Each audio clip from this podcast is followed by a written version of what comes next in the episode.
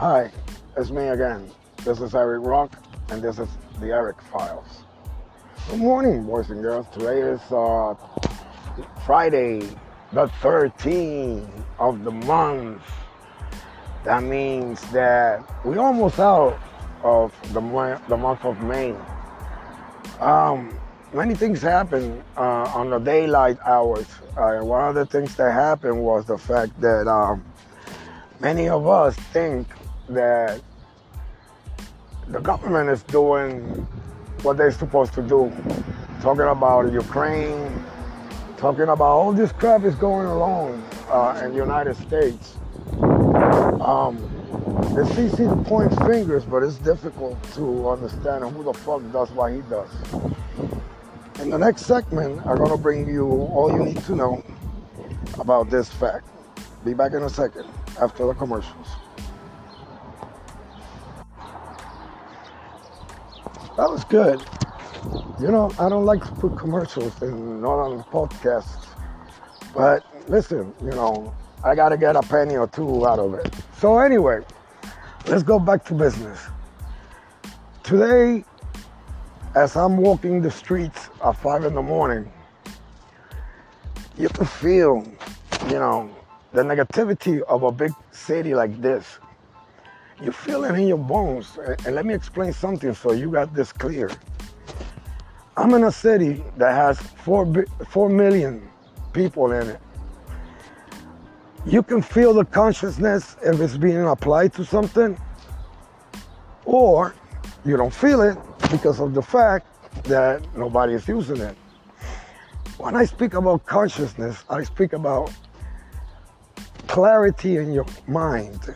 And what clarity on your mind is that you can go to sleep in peace and you can wake up in the morning in peace. You understand? Now, it's a long way to go when you have no type of training or no type of uh, understanding on what to do. So I'm here to explain to you how you're gonna do it. Look, YouTube is a good engine if you want to get meditation music, tantric music, because it takes five minutes of your time just to sit down, close your eyes, deep inhale and exhale on a pattern of one minute. You're gonna keep that air that you inhale in you as long as you can. Not to get not to die, but as long as you can keep that breath and excel it, and you're gonna see how different your body is gonna feel. Let me explain to you my experience with it. I have experienced out of body uh, travels. What I mean with this is that I have left my body and gone on a trip. Very lucid, very vivid. I seen things that I recognize, but that I don't know. I seen faces. I seen spirits. Hell, I even seen my own ship. The fact that I can do what I can do, because I'm a pilot first and foremost, I have the ability of traveling in the outer rims. Hey, you're not saying, listen, this guy's talking about Star Trek shit. No, no, no, I'm not. And if you want to watch Star Trek, you're going to see a lot of things that is real. A lot of things that we already have done. A lot of places that we have gone. Because we got the we got the technology today to travel through the stars. Not in a ship out of this fucking earth. There are doors. There are places sacred. Let me give you examples like the Skinwalker Ranch. You have the area of uh, New Mexico. You have Mexico, Teotihuacan. You got Chiapas. Those are, those are places that was sacred to the Indians. And you might ask, yo, but come on, what Indians? There's no remnant. There's nobody else in that bloodline. No, no, you were wrong. Because they all left through a door to another dimension, to another world.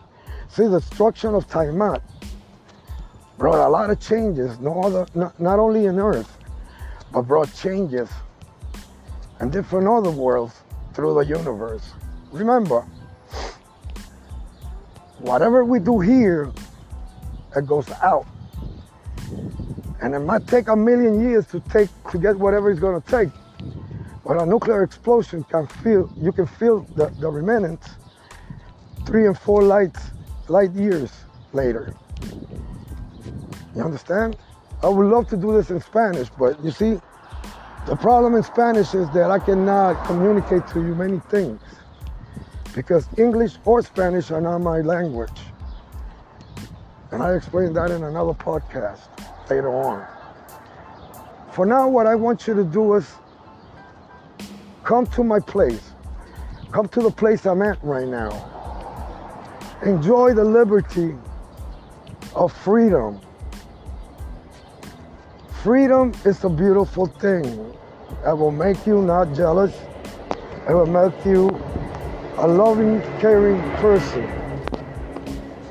We need to stop doing a lot of things that we're doing. Because what we're doing is we're harming our bodies. We're harming ourselves, you understand? So, like Dr. Dolan says, all civilizations had their history. And it's been more than, oh my God, 25 generations since the time the Anunnaki came in. Because believe it or not, we are engineered out of the Anunnaki. Enki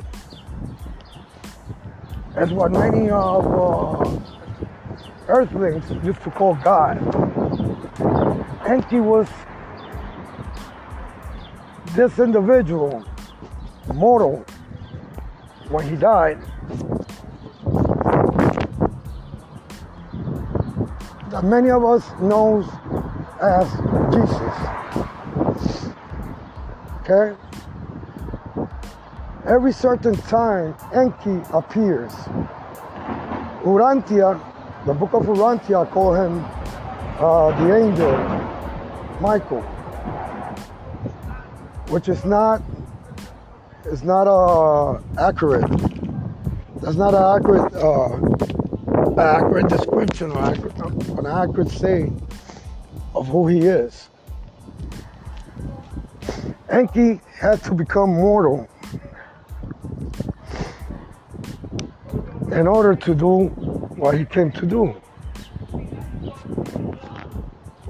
And like everything in this world, you know, we, we put names on them. We put names on things that we don't understand. And because we don't understand it, we fear. You understand? We fear what is unknown to us. That's why the Catholic Church has took so many followers, which is not a bad thing. They haven't done nothing wrong. The only thing wrong is that they had let the devil in. If you think the Vatican, God is there, you got another thing coming.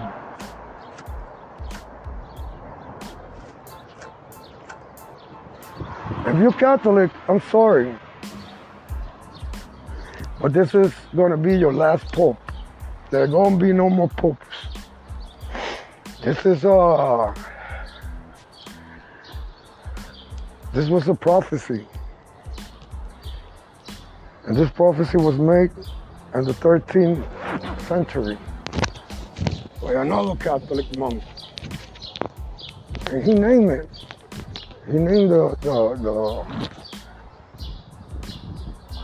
he named the the what you call it the, the the guy's name. In other words, the Pope was named by uh, description and by name.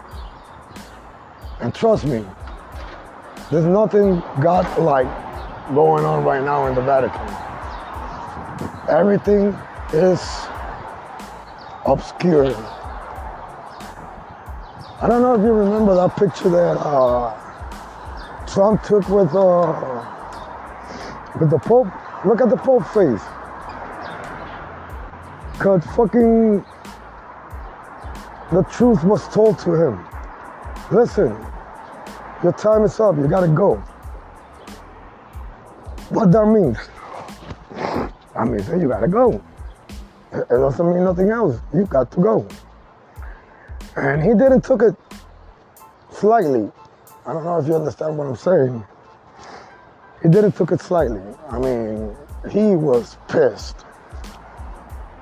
And that's it. You don't hear the Catholic Church no more. The money was stripped from them. They no longer got control, monetary control of nothing. But I don't want to finish this podcast without telling you one important thing. Remember, you are the owner of your dreams. You are the owner of your life. And you own your consciousness. Have a beautiful day.